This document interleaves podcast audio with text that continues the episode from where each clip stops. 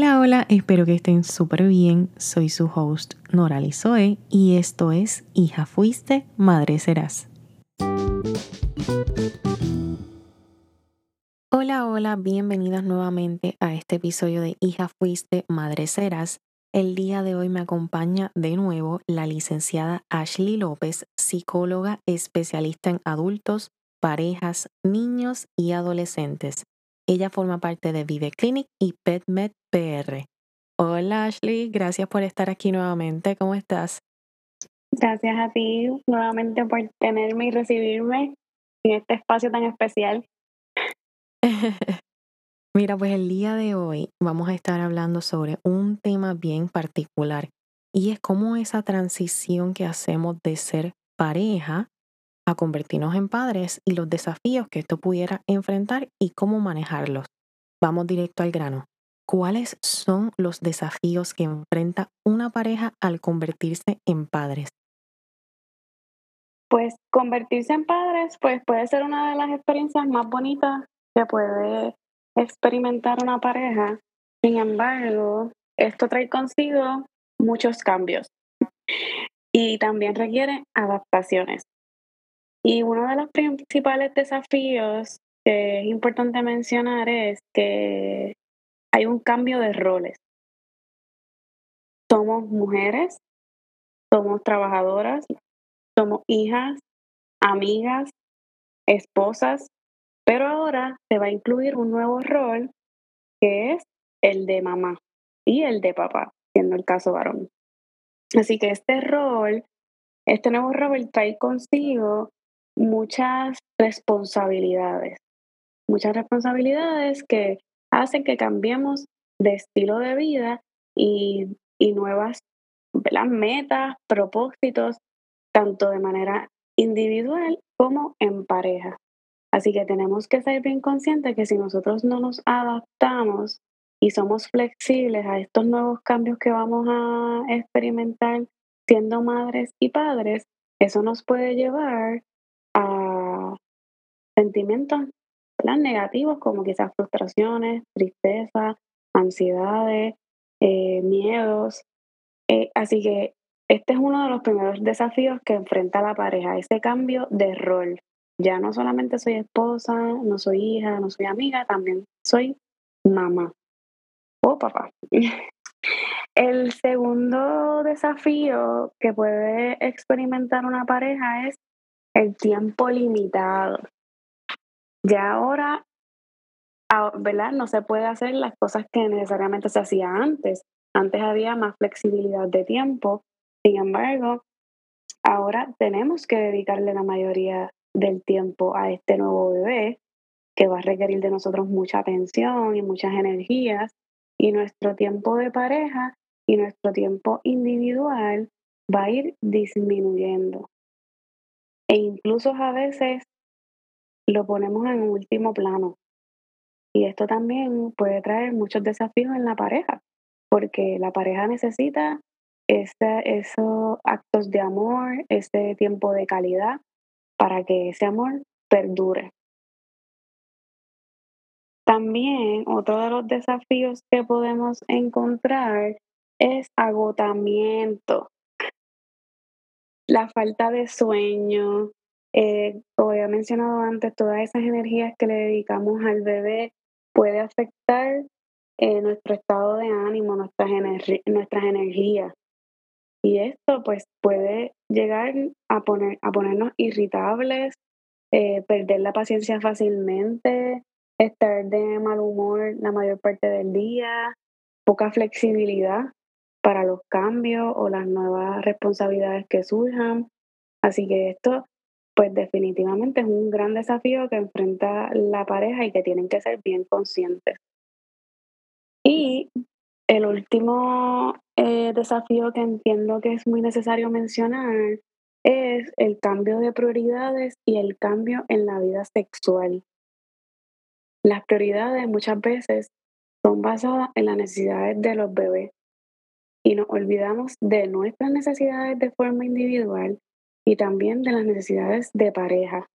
Y tengo que incluir, como mencioné, ese cambio en el deseo sexual que hay unos aspectos físicos que es muy importante ¿verdad? Que, la, que la mujer y el hombre conozcan y que busquen las ayudas de especialistas como ginecólogos para que puedan comprender de esos cambios hormonales, de deseo sexual que puede estar experimentando la persona y que se pueda hablar en pareja. Porque, por ejemplo, si mi pareja siente que le estoy dedicando demasiado tiempo al bebé y no estamos logrando un balance y no nos estamos dedicando tiempo, ni sexual, ni físico, ni, eh, ¿verdad? Este, en palabra, ese, ese contacto, esa calidad en la relación, esa intimidad, pues esto pues puede afectar definitivamente la pareja y eso es un gran desafío que, va que puede experimentar la pareja con la llegada de este bebé. Ok, ¿y cómo entonces tú recomiendas o cómo entonces se recomienda manejar este proceso de la mejor manera para tratar de evitar llegar a quizás un conflicto o minimizar los desafíos? Pues primero que todo recomiendo reducir o eliminar las expectativas de la crianza y de la, llegada del bebé. Muchas veces tenemos unas expectativas que no son reales y esto lo que ejerce en nosotros es presión, una presión por cumplir y, y si no lo cumplimos va a generar sentimientos negativos. Así que la maternidad y la paternidad no es que haya un libro en que nos diga exactamente cómo ser buenos papás o buenas mamás. Simplemente es de seguir aprendiendo un día a la vez y con las herramientas que tengamos. Pero en definitiva, si tenemos muchas expectativas y estas no son cumplidas porque todos los bebés son diferentes, todas las parejas experimentan diferentes eh, desafíos, ¿verdad? En lo que es la crianza. Eh, pues si lo reducimos, esto nos va a traer mucha más tranquilidad y receptividad en el proceso. Otra de mis recomendaciones es llegar a acuerdos y practicar la negociación. Esto es sumamente importante. Con la llegada del bebé, ahora van a haber nuevas responsabilidades y nuevas formas de hacer las tareas de la casa, cumplir con las atenciones que se requieren en el bebé, cumplir con nuestras responsabilidades laborales, individuales. Así que tenemos que llegar a nuevos acuerdos y negociar, negociar cómo se van a llevar a cabo esas tareas, quién va a tener las responsabilidades, cómo nos podemos complementar. Y eso es sumamente importante en todos los aspectos que vaya a vivir esta pareja. También otra de mis recomendaciones es comunicar de forma asertiva. Muchas veces estamos tan drenados, cansados, nos sentimos hasta en ocasiones incomprendidos y esto nos lleva a reprimir, a reprimir o el silent treatment, como se conoce, ¿verdad? A nivel de terapia y no, no expresamos, no expresamos cuáles son nuestras incomodidades, cuáles son nuestras necesidades y preferimos callar y eso es uno de los peores errores que puede cometer el ser humano, ya que en definitiva va a haber un momento en que vamos a explotar y esto pues no nos va a ayudar, eh, porque vamos a, ¿verdad? Se va a ver afectado nuestra pareja o la persona que está a nuestro alrededor en el momento en que todo eso salga a flote.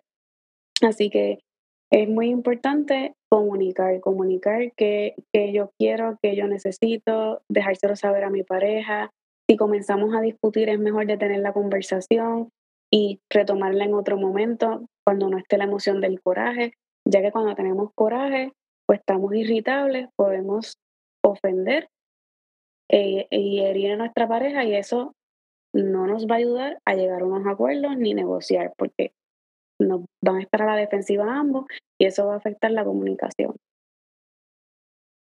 Eh, seguimos con aceptar ayudar a los demás. Es muy importante, ¿verdad? Que si usted cuenta con un recurso de unas redes de apoyo que, que puedan este, ayudarle, no sé, en aspectos de la casa, en quedarse con su hijo una que otra hora, o quizás contratar los servicios de alguien que pueda cuidar de, su bebé o de su niño. Eh, lo que ustedes necesiten, lo que ustedes necesiten de los demás. Quizás tenemos amistades que quieren venir a visitar al bebé, pues también los podemos ocupar.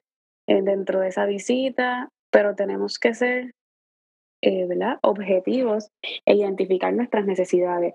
A veces como parte de esas expectativas que mencioné al principio, están las que pues yo lo puedo hacer todo, yo soy superwoman, yo voy a limpiar la casa, yo voy a cuidar del bebé, yo voy a poder atender cocinar, yo voy a poder... Entonces la realidad es que primero hay que evaluar realmente mi cuerpo físico luego de un parto me lo permite, cómo yo me siento. ¿Es real que yo voy a poder cumplir con todo o voy a necesitar ayuda?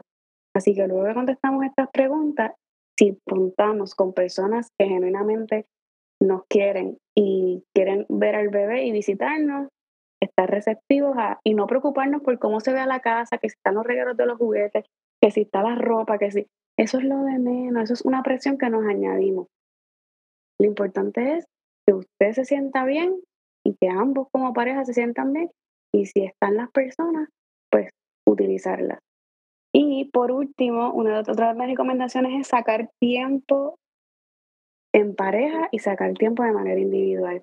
Yo sé que es complicado y que cuando hay unos procesos de ajuste a lo que uno logra ese balance, toma un poco de tiempo, sin embargo, no podemos aplazarlo. Nosotros no podemos olvidar que, si que nuestro bebé necesita de nosotros, pero nos necesita bien, nos necesita saludable. Y si nosotros no nos sentimos bien, si no estamos felices, si no estamos tranquilos, eh, pues aunque no queramos, se lo vamos a transmitir a nuestro bebé, porque pues así es nuestro cuerpo, nuestro cuerpo es perfecto y nos comunica todo y va a dejarnos saber que estamos, que necesitamos ayuda y que necesitamos reforzar ciertas áreas.